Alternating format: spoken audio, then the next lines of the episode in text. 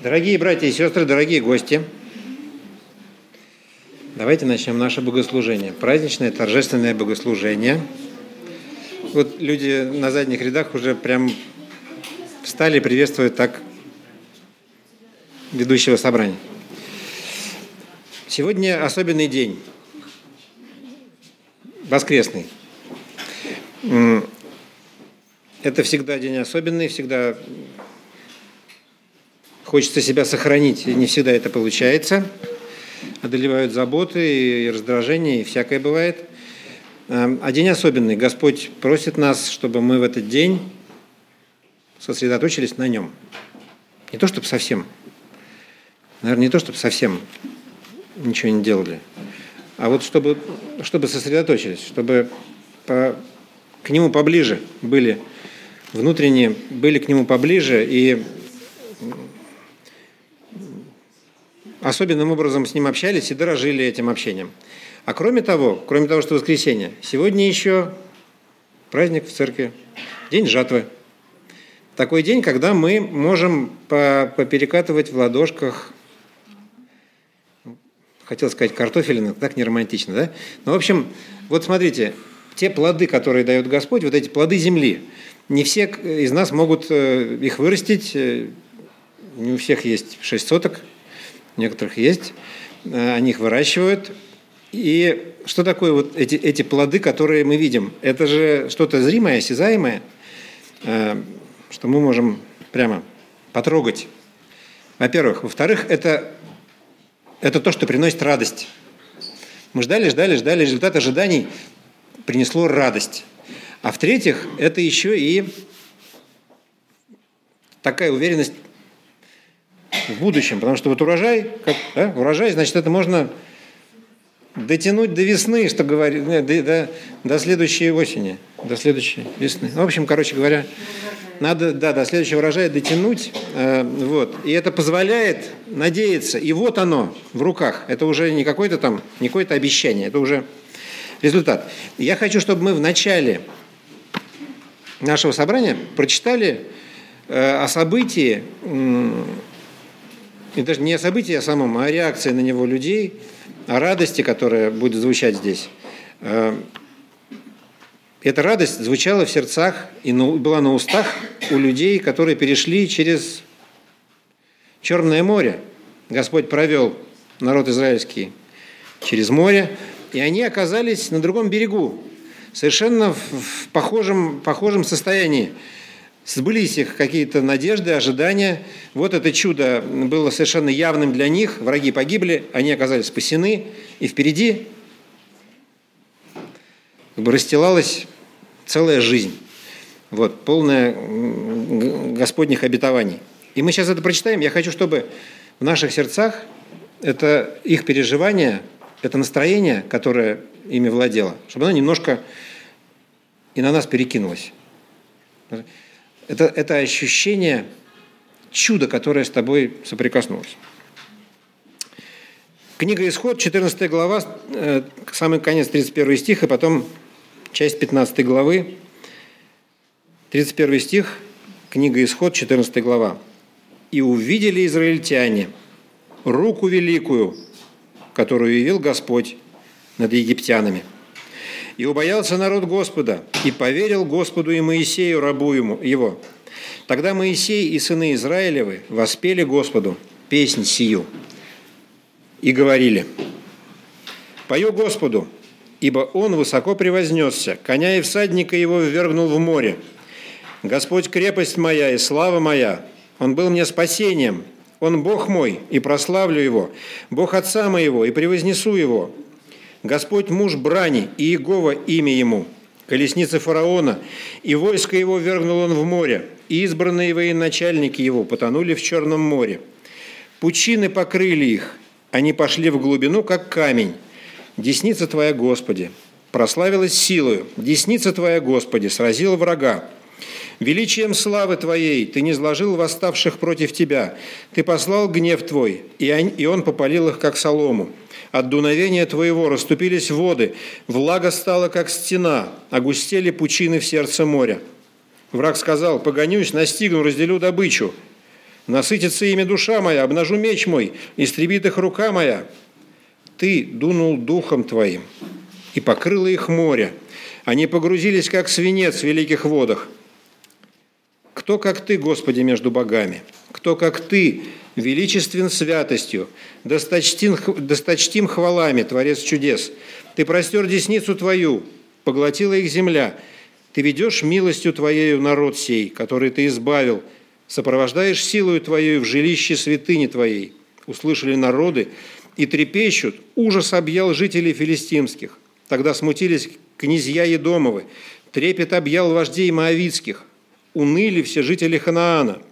Да нападет на них страх и ужас от величия мышцы Твоей, да онемеют они, как камень доколе проходит народ Твой, Господи, доколе проходит сей народ, который Ты приобрел, введи его и насади его на горе достояния Твоего, на месте, которое Ты сделал жилищем себе, Господи, во святилище, которое создали руки Твои, Владыка.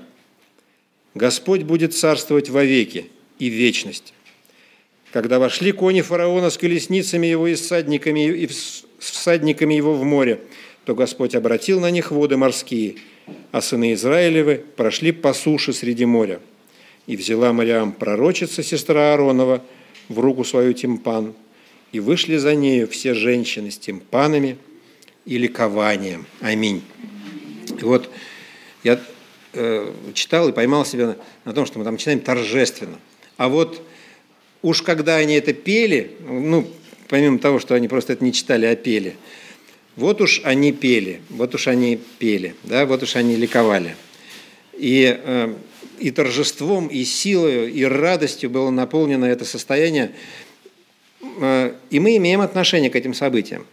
Помните ветвь привитая? Мы ветвь привитая, и теперь во Христе нет уже ни иудея, ни эллина. Теперь во Христе мы что-то одно, и эти обетования, которые распространяются и на нас, великие обетования, великие плоды – присутствия Божьего в мире. В жизни каждого из нас есть плоды, мы их держим, есть дела, есть плоды, которые, которыми Господь населил нашу жизнь, нашу память. Мы вспоминаем, смотрим, а там чудеса. Там чудеса, которые Господь делал, а мы и не знали про них. Только потом можем да, уже увидеть. А вот есть такой урожай – который Господь создал из этого мира. Этот урожай – чудеса. Чудеса праведности, плоды веры. Пусть Господь благословит нас. Пусть сегодня мы меньше тревожимся, потому что есть время, есть такие собрания, такие богослужения и встречи, когда мы много тревожимся. И тревожимся, переживаем и даже скорбим. А вот сегодня давайте мы будем больше ликовать, потому что у нас есть от чего. Не просто потому, что мы сыты да, сегодня, а там вот видели, что там творится? Жуть, э, в русский музей. Вот. А, не просто потому, что мы сыты, а вот просто потому, что у нас есть что-то такое невозможное, какой-то удивительное, удивительный дар. Но Господь взял и провел нас там, где вообще было пройти невозможно. И нам всем это понятно. А тем не менее мы здесь улыбаемся и собираемся прославлять нашего Господа. Давайте встанем и помолимся.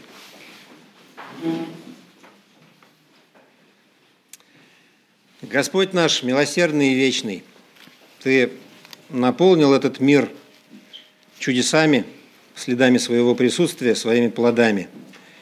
Господи, прости, что мы не всегда их видим, прости, что мы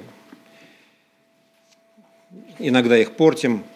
Господи, мы понимаем, что от Тебя приходит только добро, что Ты хочешь великого.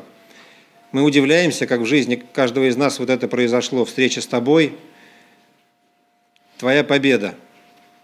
Мы просим Тебя, Господи, о Твоем присутствии сегодня в каждом сердце. Мы хотим ликовать, мы хотим достойно отмечать это Твое присутствие – это Твой урожай великий. Благослови нас, Господь. Сделай так, чтобы наши сердца стали легкими, как пух, от этой радости. Ты достоин славы, хвалы и поклонения. Наш великий Бог, Отец, Сын и Дух Святой. Аминь. В прошлый раз мы начали говорить про плод, да? Мы говорили про то, каким он должен быть и как он должен быть привлекательным для, для людей вокруг. И одна из его а, задач этого плода, и если мы говорим о нас, как христианах, одна из задач быть привлекательной для тех, кто окружает нас. А, так уж задумал Бог, да, яблоко вкусное, у него есть своя цель, почему он должен быть таким. Сегодня мне не пришлось даже покупать, сегодня здесь настройка этих плодов. Но я говорил, что мы залезем немножко внутрь, вглубь. Я не буду вгрызаться туда, вы поверите мне, что внутри каждого яблока есть семечки. Знаете об этом, да?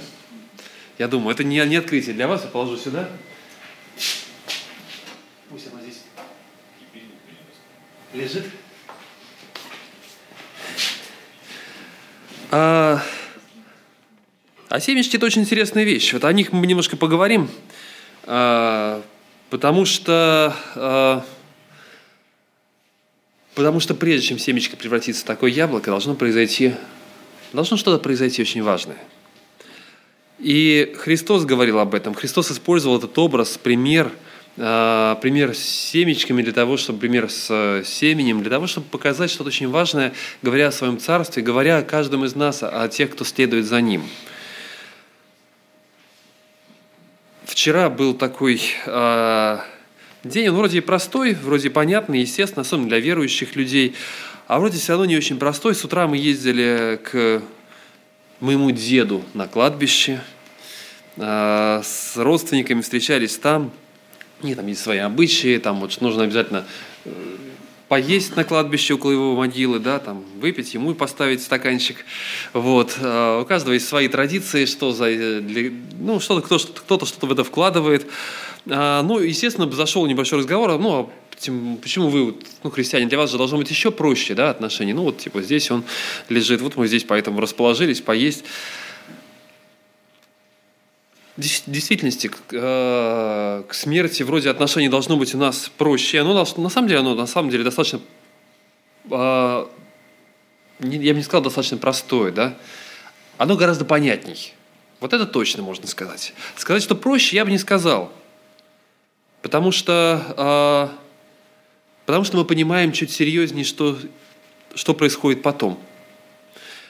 Но понятнее это однозначно – непонятность, какие-то страхи, которые существуют, они человека часто заставляют делать, э, совершать, ну, э, вот так вот трепетать перед тем, что как будет происходить, как происходит там на кладбище, вот куда нужно наступить, куда нельзя наступать. Э, помню, когда меня пригласили для одного знакомого нужно было провести похороны для человека, который, ну, не особо верующие, да, но вот нужно было положить иконку, и вот ни в коем случае нельзя туда. Мне, мне еще объяснил, ну, хорошо, что хоть немножко хоть священник объяснил, который передал эту иконку и сказал, вот сюда ее кладите, туда не надо. Но я понимаю, что для людей это такое вот напряжение, а вдруг мы что-то не так сделаем. У нас гораздо проще. Но вот интересно, что а, мы сейчас прочитаем про один из праздников, праздник, который происходил в Иерусалиме, как-то вот праздники со смертью не очень ассоциируются. Но в данном случае Христос точно так же решил связать э, связать праздник с размышлениями о смерти. Если мы читаем Евангелие от Иоанна, то это, э, это Евангелие, где половина Евангелия, наверное, она описывает последнюю неделю жизни Иисуса. Кто-то сказал, что это рассказ о смерти и воскресении Христа с большим предисловием вот этой последней неделе его рассказам, его беседам, а, тому, чему он наставляет учеников своих, всему этому уделено ну, непропорциональное влияние, да, ну, потому что три, три года жизни, они проскакивают там очень быстро, и потом все, это вот последние недели, которые происходят. Судя по всему, то, что происходит здесь, это уже э, после, э, после торжественного входа в Иерусалим – когда приближается праздник Пасхи Иудейской, все находятся в ожидании, толпы народа, которые пришли туда, произошли чудеса, великие и большие чудеса, которые, э, которые делал Иисус. Что с этим делать? Как дальше двигаться? Давайте прочитаем эти стихи с 17 стиха. «Народ, бывший с ним прежде, свидетельствовал, что он вызвал из гробницы Лазаря и воскресил его из мертвых. Потому и встретил его народ, ибо слышал, что он сотворил это чудо. Фарисеи же говорили между собой, «Видите ли, что не успеваем ничего, весь мир идет за ним». Из пришедших на поклонение на праздник были некоторые эллины. Они подошли к Филиппу, который был из Вифсаида Галилейской, и попросили его, говоря, «Господин, нам хочется видеть Иисуса». Вот такой, пока вот здесь остановимся. А, Иисус в данный момент находится на вершине своей славы. Торжественный вход в Иерусалим. Толпы людей, которые идут за Ним. Люди, которые знают о воскресении Лазаря. Люди, которые знают, что только что произошло какое-то особое чудо. Фарисеи, его оппоненты, главное, они понимают, что они отстали от него, мы не успеваем. Мы не успеваем ничего, вы понимаете, что вот он идет, нам уже не догнать, он где-то впереди – Наконец, эллины ищут встречи с ним. Эллины, тут есть э, два мнения, что кто это такие. А, возможно, это были благочестивые греки, которые приходили в Иерусалим, они не принимали еще обрезание, но было довольно много таких людей, которые узнавали об иудаизме, потому что иудаизм был, по сути, единственной такой монотеистической религией. Они, это очень сильно отличалось от всего другого, от язычества вокруг. И были люди, которые пытались узнать, прийти. Помните про такого сотника Корнилия, например, который а, был таким. Жена полководца Тита, который разрушил Иерусалим, она была вот из таких, из уверовавших, которые э, очень внимательно относилась э, к, к иудаизму, читала, и, возможно, у него было поэтому особенное отношение к Иерусалиму. Может быть, оно стало особенным негативным, да? но оно было особенным, потому что его жена была очень серьезно, э, приход... ну, возможно, она была среди тех, кто тоже приходил, вот так вот могла как-нибудь оказаться там на поклонении. Не знаю, оказывалась она там или нет, но таких людей было довольно много. И вот, возможно, это были такие люди, которые искали встречи с ним. Возможно, это были иудеи, которые находились в рассеянии, которые находились где-то вот в окружении, которые что-то э, знали, у которых которые только на праздник приходили туда. Мы не знаем само слово, вот это вот, которое здесь используется, оно может быть использовано и так, и так. Но очень похоже все-таки, что это были греки, потому что они подходят, подходят к Филиппу. Филипп – это единственный из учеников, у которого греческое имя – Э, судя по всему, это была достаточно такая эллинизированная семья, которая тоже жила среди греков. Они нашли своего, приходят к нему из Вифсаиды Галилейской. Это город, который тоже находился недалеко от Десятиградия. Десятиградие, как-то я рассказывал вам, да, э, это города, 10 городов, которые были построены, чтобы продемонстрировать величие римской культуры, римского строя. Такие вот показательные, образцово-показательные города э, по всем правилам были построены. В одном из таких мы были, э, Бэйчан, раскопки его, вернее, развалины уже этого города, да, но там замечательная вот эта вот большая улица, где торговля происходит, где праздники происходят, там вот находятся два, э, какой-то, э, ну, есть жертвенник, понятно, есть э, храм, э, есть эти римские бани, которые стоят, то есть это вот должно было показать, вот как живут настоящие цивилизованные римляне – Рядом с, такими, с одним из таких городов как раз находилась Висаида, в контактах с такими людьми. Возможно, Филипп был как раз из такой семьи, занимавшейся торговлей. Они, но в любом случае, весть о Христе стала распространяться дальше Иудеи. Ученики, посмотрите на учеников, они знают, что нужно делать. Помните, раньше, то есть они один приходит к другому, а, а ну это мы чуть позже прочитаем, да? Ну давайте следующий стих сразу прочитаем. А, Филипп идет и говорит о том Андрею, потом Андрей и Филипп сказывает о том Иисусу, они приходят, рассказывают. Но вообще, если посмотреть вот этот момент, здесь уже люди совсем другие, ученики уже совсем другие. Раньше они не знали, что делать. Они задавали кучу вопросов Иисусу. Они боялись. Почему мы не можем исцелить? Почему мы не можем изгнать бесов? Они уже видели чудеса. Христос говорит им, пойдите в такое-то селение, да, и скажите вот так и так, приготовить Пасху. Где скажешь приготовить нам Пасху? Он говорит, они идут, делают, удивляются. Я думаю, многим из нас, многие бы из нас удивились, да, когда услышали такие повеления, которые он сказал своим ученикам. Да, придете в тот город, скажете, попросите отвязать двух овц, э, вернее, возьмете осленка да, и ослицу, вас спросят, почему, куда вы идете, скажете, что так нужно Господу. Странные поступки, но они уже научились доверять своему учителю. Наступает момент, когда он может пожинать, пожинать плоды – Его слава заслужена. Вот этот момент, наверное, в жизни многих из нас есть такие моменты, когда ты понимаешь, что ты теперь уже пожинаешь плоды того, что ты сделал. Человек работал, и вот он выходит на пенсию. Хорошо, если пенсия хорошая, да? Он может расслабиться и подумать, ну вот заработал. Не у всех, к сожалению, такое возникает, да? Но это одна из возможностей только. Люди вкладываются в детей, и вот как раз вчера мы вспоминали, как на празднике к деду собирались дети, внуки, и как ему нравилось просто сесть, и вот там вот где-то внуки у него там рядом копошатся, что-то делают. У него это было чувство удовлетворения приносило, потому что вот они плоды. Работал, вкалывал, приехал в этот город, не зная русского языка, а, прошел всю войну до Дальнего Востока, там закончил. Много всего было, да, то есть закончил ее уже намного позже 9 мая. Да, на Дальнем Востоке э, а, все закончилось намного позже, вот этот э, Восточный фронт. И тем не менее, вот он, не тем не менее, а вот именно поэтому он может чувствовать себя спокойно, смотреть на то, что произошло. Мы учимся те, кто пошли учиться, думают, да, школьники думают, когда я закончу, наконец учиться, я смогу поступить. Потом человек поступает там следующее учебное заведение, учится там, раз, пытается что-то понять, разработать его, пока там еще шпыняют, говорят, сдавай это, сдавай это, когда же наконец?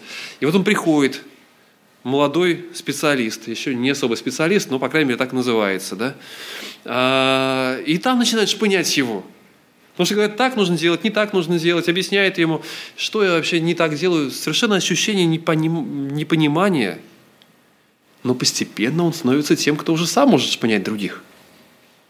Постепенно он поднимается, у него есть свои связи, у него есть уважение, признание какое-то, он добивается чего-то, и теперь он может расслабиться. Потому что теперь есть что-то, чего я достиг в своей жизни. Есть какие-то плоды, которые уже появились в моей жизни. Есть что-то, что я могу вдохнуть, э, уже могу вдохнуть свободнее и расслабленнее. Когда Маша начинала свою преподавательскую деятельность, да, кто первая ученица, там какая-то вторая, появились Сейчас она разбирается, да, кого брать, кого не брать, смотрит. Сейчас опять вот тут кто-то отвалился, да, но вот столько новых запросов на, на то, чтобы взять ученики, но вот столько я смогу взять, столько не смогу взять, да, например. То есть я понимаю, что оно все по-другому идет сейчас. И слава Богу за это, да, наступают такие моменты. Это один из законов Божьих, который существует. Когда ты вкладываешь, ты что-то получаешь. Ты вкладываешь в детей, ну, по крайней мере, есть надежда, что что-то получишь оттуда, да. Не всегда не все зависит от нас. А, мы живем по этому закону вот такого развития. Наступает нужный момент. 23 стих, как раз то, что говорит Христос, он говорит – Пришел час прославиться Сыну Человеческому. То, что произошло, это нормально. Пришло время, наступил момент вот этой славы. До этого, вспомните, что, что приходилось делать Иисусу до того. Его не принимали. Его выкидывали из своего родного города, его там не признавали. Доказывать, что ты, откуда ты пришел, постоянные споры. Здесь фарисеи уже не пытаются спорить больше с ним. Все, есть места, где, где написано, да, и больше не пытались спорить, не пытались задавать вопросы, не пытались как-то его подковырнуть. Они уже остановились, они поняли, что они проиграли. Пришел час прославиться. Вот он этого заслужил. Со своими учениками, сколько бессонных ночей им приходилось проводить, объяснять им, опять раз как неразумным, потом написано, и, и тогда уверовали, написано они, и тогда поняли, написано они, а потом опять, и опять они уверовали, и опять они поняли с неразумными учениками раз за разом, три года, отправить их на, в путь. Они возвращались, рассказывали об успехах, неудачах. А сейчас, а сейчас они уже знают. А сейчас совсем другие люди. Слава Богу, что такие моменты существуют. Слава Богу, когда нам дается создать семью, когда мы понимаем друг друга. Буквально вчера вот у нас была небольшая компания, мы сидели, смотрели фильм, и я как задумался, Маша просто говорит, о, смотри, вот эта актриса, хорошо бы нам показать этот фильм одному знакомому. Не называя, говорю, ага, но мне кажется, он не поймет. Знаете, то есть, когда вот на, на полусловие, когда ты можешь не называть ничего, о чем вообще, почему нужно, что, что, что она имеет в виду, да, почему нужно показать и кому нужно показать. Мы все понимаем уже, знаете, просто вот, э, когда такое достигается, слава Богу за такие удивительные моменты. Да, не всегда. Понятно, что все равно возникают какие-то сложности, непонимания. Но ты вдруг понимаешь, что не зря было пройдено да, вот эти вот 23 года.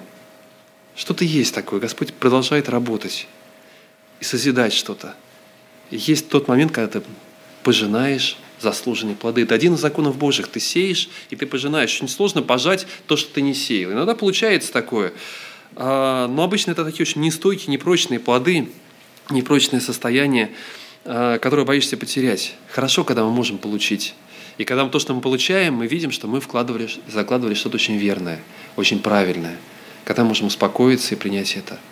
Но ситуация, проблемы, которые здесь есть, не проблемы, наверное, да, а Парадоксальность этой ситуации в том, что Христос продолжает свою речь, и вместо того, чтобы вот сказать дальше, да, вот оно, настал час, все хорошо, все правильно, так оно и должно было быть, он поворачивает слова свои и начинает говорить о чем-то необычном и непонятном.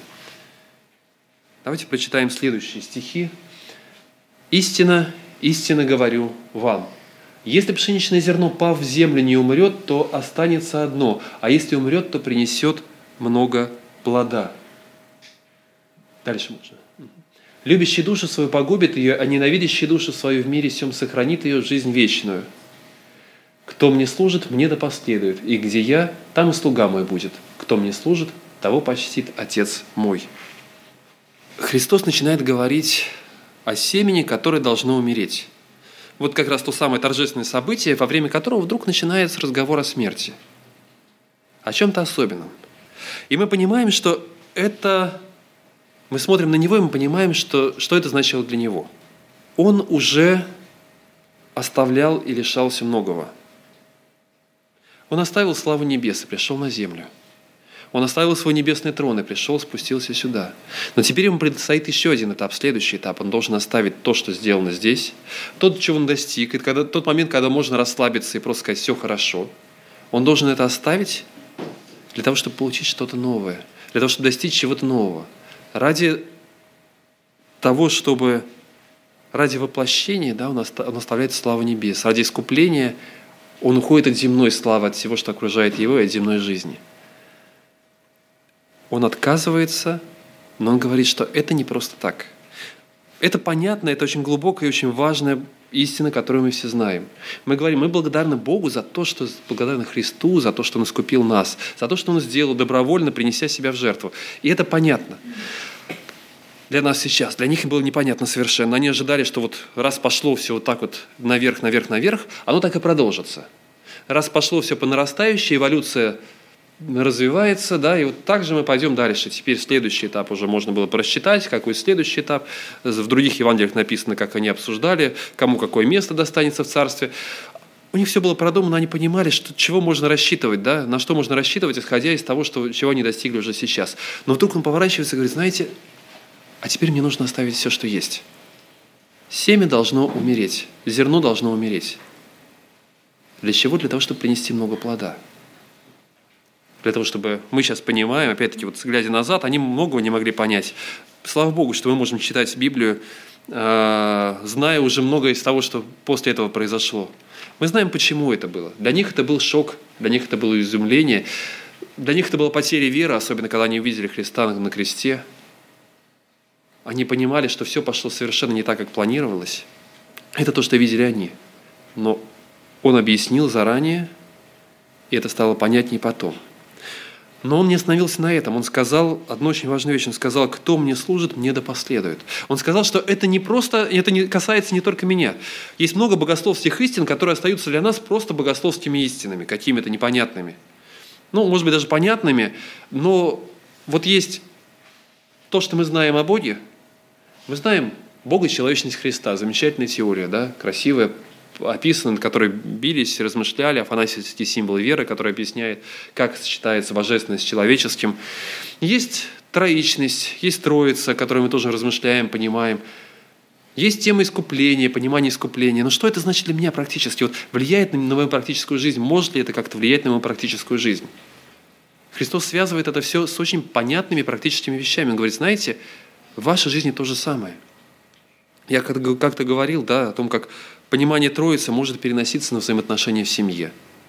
О том, как понимание э, Бога человечности помогает нам, когда мы проходим через трудности, через переживания, через боль и через разочарование. Когда мы понимаем, что нам не за что схватиться. искупление – это тоже очень практическая вещь. Вот то, что говорит Христос здесь, Он говорит, знаете, это связано с вашей жизнью. Кто мне служит, мне да последует. Это то, что предстоит каждому из вас. Это происходит в разных путях, по-разному это происходит. Для кого-то это происходило и происходит совершенно буквально, и кто-то последовал за ним, и его ученики все, ну, если исключаем Иуду, и если мы исключаем Иоанна э, Богослова, то, по крайней мере, по преданию, потому что мы знаем, оставшиеся 10 учеников закончили свою жизнь э, не своей смертью. Иоанн Богослов закончил своей смертью, но будучи в ссылке на острове Патмос. Они последовали за ним буквально вот, э, вот такими путями. Э, но есть много других вещей. Мы можем ждать, когда же в моей жизни произойдет такой вот момент для того, чтобы я стал героем и последовал за ним, пошел за ним. Вот, вот настанет момент, и я отдам за него всю, всю, всю свою жизнь, да? А пока, чтобы не быть уставшим, может жена мне тапочки принести, да? А то вдруг надо быть героем, а я устал. Немножко не об этом. Есть гораздо более простые, понятные вещи, в которых мы проходим через что-то похожее. Есть много простых и понятных вещей, когда мы проходим через какую-то смерть, через отказ от чего-то своего, для того, чтобы выросло что-то новое. Принцип, который говорит Христос, я приобретаю, но для того, чтобы отдать это.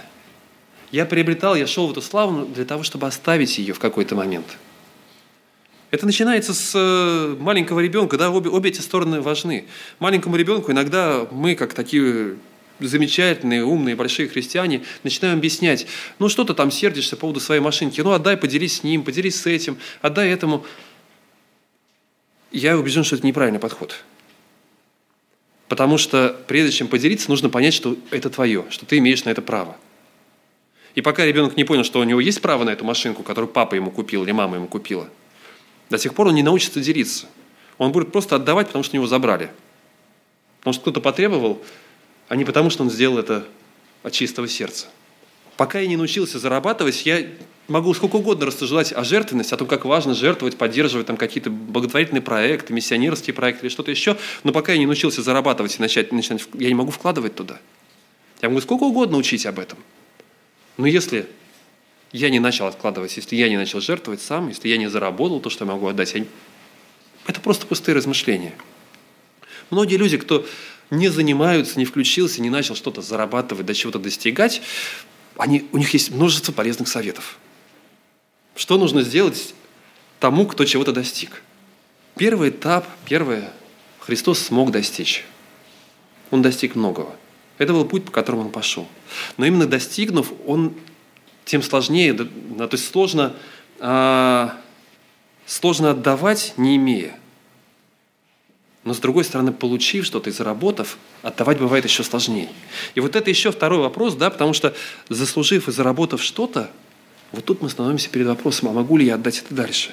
Есть замечательные примеры служения, людей, которые оставляли и поменяли что-то в своей жизни.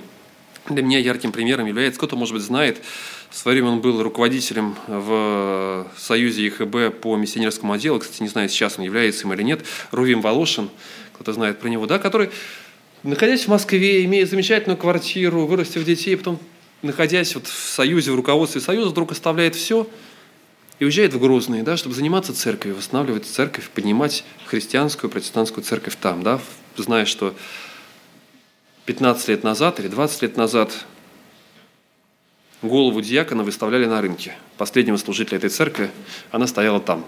Просто как демонстрация того, что, вот, что, что здесь христианам больше не место.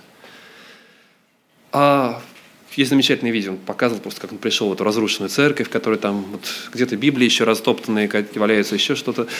А я понимаю, что для него это было непросто. Мы проходим через такие вещи, когда когда мы в минимальный момент, когда мы просто жертвуем деньги в церковь или отдаем их на какую-то миссию, на какой-то проект, одна из самых сложных вещей, которая в этот момент э, существует, нам хочется проконтролировать и понять, куда это пойдет. А как это будет использовано? И хорошо, когда нам помогают, рассказывают, как это будет использовано, но могу ли я взять и просто отдать, не всегда понимая и зная, просто доверяя – Одна из самых, один из самых сложных моментов в, таком вот, в такой смерти, в любой смерти на самом деле, это в том, что я Я не контролирую больше ничего. Пока человек живет, ему кажется, что он что-то контролирует в своей жизни. От него зависит, что, что будет завтра. А, от меня зависит, да, куда я пойду, встану там, или что со мной произойдет. Наступает момент, когда я понимаю, что от меня ничего не зависит. И такие моменты происходят в жизни довольно часто. У нас вырастают дети, и мы понимаем, что мы не можем контролировать их, и мы не можем влиять на них так, как влияли раньше. Они сами выбирают тот путь, который они считают правильным – это бывает больный, больной, непростой путь, который они выбирают. Но я доверяю Богу, который может провести. Я доверяю своего ребенка Богу, который может провести. Я не могу проконтролировать. А так хочется удержать в своих руках. Пока он маленький, посадил, поднял. Пора вставать, будильник. Не хочу вставать, а придется, да? Ты понимаешь, что он в твоих руках. А в какой-то момент ты понимаешь, что уже нет. И это очень сложный процесс, через который мы проходим. Отпустить. Вот то самое семя, которое есть. Не держать его в своей руке. Не продолжать сжимать его. У меня есть время, у меня есть деньги, у меня есть положение, у меня есть связи. Какое удовольствие, да? Вот сейчас я понимаю, если мы говорим про предыдущий этап, закончил работу на трансмировом радио, да? Я еще не закончил, да, я пошел, я знаю, что есть люди, есть миссии служения, которые сразу говорят, давай с нами. И Бог дает что-то, да, это вот как раз тот самый подъем, я понимаю, что это не просто так возникло, и размышляешь, ты понимаешь, что это отношения, которые складывались 10, 20 лет назад с какими-то служителями, с какими-то служениями, которые развились. А, отношения, которые завязались, я пытаюсь это понять, 94-95 год, например. Да, то есть такие моменты, которые происходят в нашей жизни, сколько лет с тех пор уже прошло, получается, да, они в какой-то момент вызревают, и ты понимаешь, что можно уже вот получить плод отсюда, вот там что-то можно вырастить. Но есть что-то еще. Есть умение отдать. Нам очень сложно удержать свое собственное, э, свое собственное чувство значимости. Вот это то, что мы тоже пытаемся держать. Нам очень сложно, когда кто-то не соглашается с нами. Нам очень сложно, когда кто-то э, не соглашается с тем, насколько мы значимы. Насколько мы имеем какое-то значение кто-то не ценит нас так, как мы считаем правильно ценить. Это может быть на работе, это может быть в церкви, это может быть дома. Так сложно бывает отпустить и сказать, Господи, я, есть вещи, которые от меня не зависят, я просто отдаю их Тебе. Самое болезненное, наверное, это когда мы теряем какое-то видение в своей жизни. Бог позволяет умереть видению. Если мы почитаем книгу Аввакума, удивительная книга, книга пророка Аввакума, книга о восстановлении храма – Книга, которая обращена к евреям, которые пришли с горячим сердцем, чтобы мы построим храм. У нас все получится. Но они прошли через то самое, через ту самую смерть видения своей, в своей жизни. Потому что все пошло не так. Противостояние было слишком большое, хотя они видели руку Божью. Господь благословил, Господь вдохновил царя империи, который отпустил их, и они отправились строить свою, восстанавливать свою страну и свой город. Но в какой-то момент они понимают, что все идет не так. На них пошли письма с доносами, что, происходит, что они замышляют.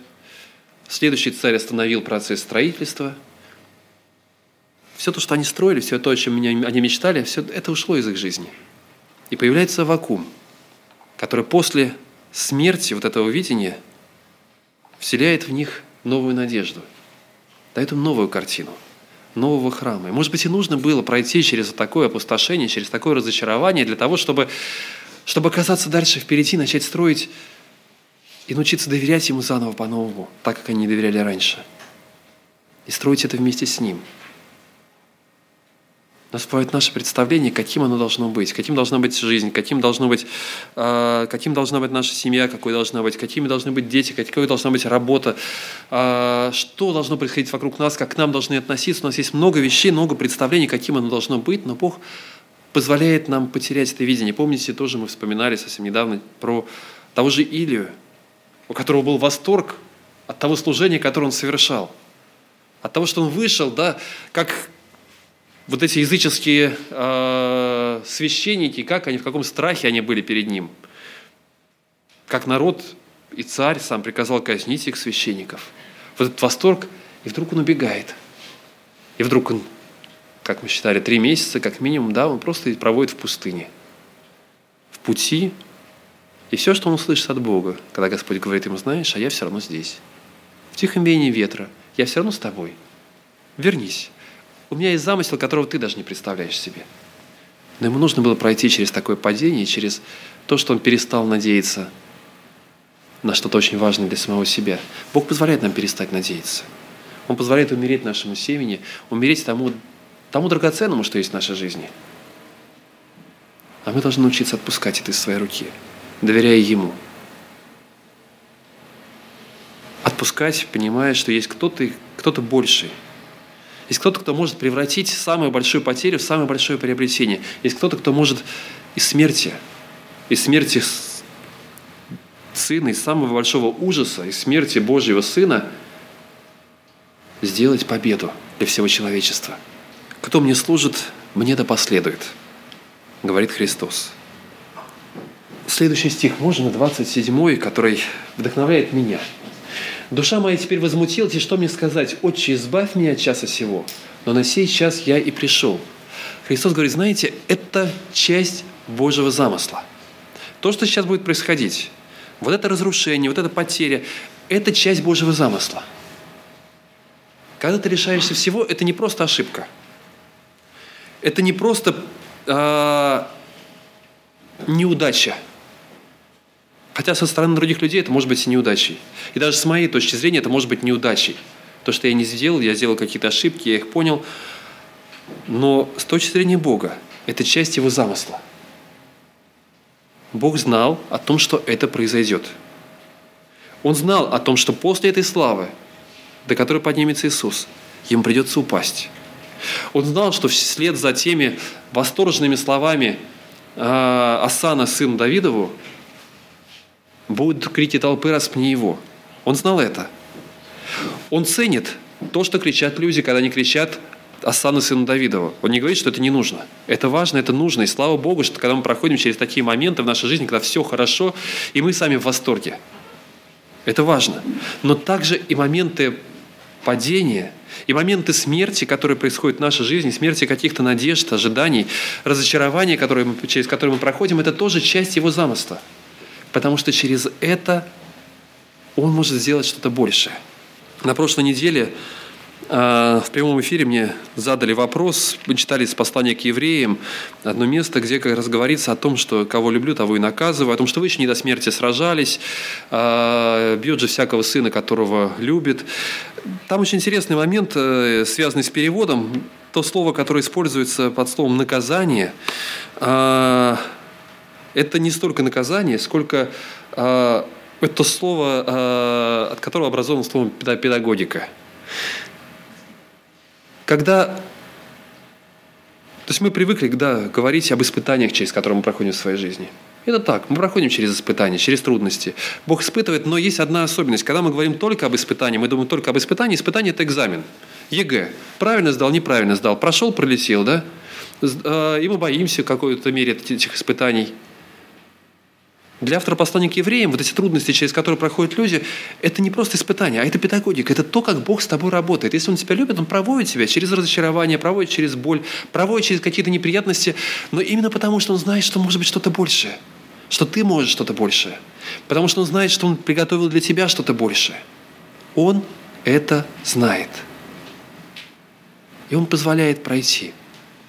Нам через наши маленькие через наши маленькие смерти, через наши маленькие разочарования, потери видения, страхи, которые есть в нашей жизни, когда мы просто понимаем, что мы ничего не можем контролировать и выпускаем из своих рук, и вдруг мы понимаем, что есть тот, кто подхватывает это.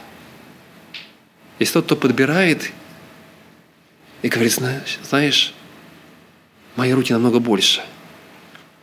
Мои руки намного крепче. И я знаю то, что я хочу сделать в жизни тебя, в жизни твоего сына, в твоей работе, в твоем служении. Я знаю, что я хочу сделать. Не переживай. Ты не все можешь сделать. Признай это. И наступает облегчение – наступает успокоение. Не значит, что все будет хорошо. Христу до конца было трудно. И он боролся. В Весиманском саду он боролся. Но то, что, то, с чем он боролся, он как раз боролся с тем, чтобы взять все под свой контроль. Неужели ты не знаешь, да, говорит он Петру, что я могу молить Отца, и он пошлет легион ангелов? Неужели ты не знаешь, что у меня есть силы, я мог бы все это изменить? Но я отказываюсь сейчас от контроля, я иду по тому пути, который Господь предложил для меня. Я хочу сделать то, что хочет Он.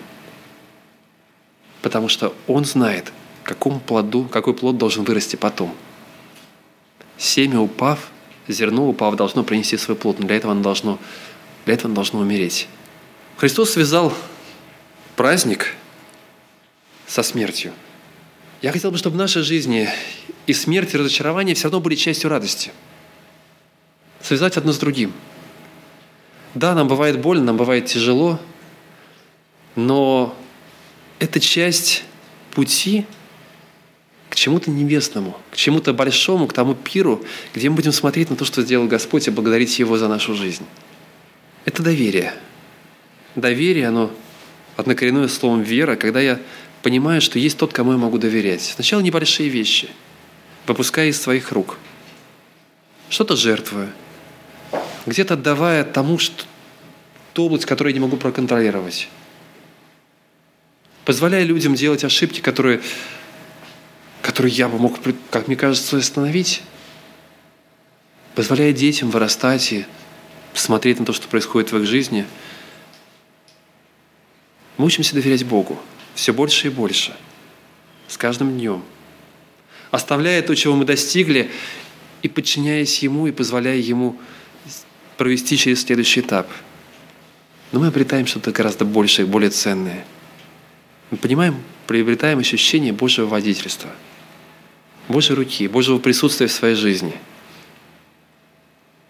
И это, наверное, одно из самых радостных и спокойных и благословенных переживаний, которые мы можем пройти, которые может, могут быть в нашей жизни. А второе, мы понимаем, что те плоды, которые Господь делает, они намного больше, чем то, что могу, смог бы сделать я, чем то, что смог бы запланировать я. Даже если я не могу понять, почему. Оно вот так или по-другому. Пусть Бог даст каждому из нас силы на это. А, я предлагаю сейчас провести время в тихой молитве. Потом у нас будет пение хора.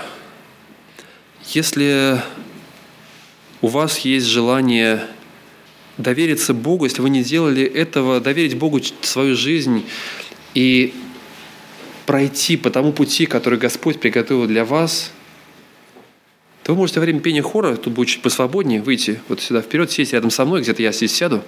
Да, мы с вами вместе посетим, помолимся, а, поговорим об этом. Пусть Бог благословит вас. Давайте сейчас проведем время тихой молитвы, доверяя Ему, и подумайте, есть ли те вещи, которые вам очень трудно удержать в своей руке. Если тот та область, где, может быть, руку надо отпустить и позволить Богу подхватить и провести. Господь, благодарю за то, что можем доверять себе. Ты, приобретя все, славу, величие, признание, отказался от всего для того, чтобы, для того, чтобы принести плод. Намного больше, чем то, что было до того. Господь, Ты позвал нас идти за собой, и мы мы идем, пытаемся идти, но ты видишь, сколько вещей, которые мы пытаемся держать в руках, и то разочарование, тот страх, который возникает, боязнь что-то отпустить. Помоги, Господь, нам жить в доверии Тебе. Доверить Тебе те области, которые, которые, мы, которые нам трудно доверить. Увидеть их и признать Твою силу и власть. Сделай через нас, Господь, помоги, чтобы через нас Твои плоды выросли бы, Господь, в жизнях многих людей. Чтобы через нашу жизнь, Господь, мы, через нашу жизнь Ты смог бы сделать то, что Ты задумал. Мы отдаем себя Тебе, посвящаем себя Тебе. Благослови и проведи. Благослови нас в этом. Мир Твой да будет в нас, в нашей жизни. И когда мы проходим через трудности, помоги нам доверять Тебе, зная, что Ты позволяешь нам через это стать лучше и ближе. Спасибо Тебе, Боже. Аминь.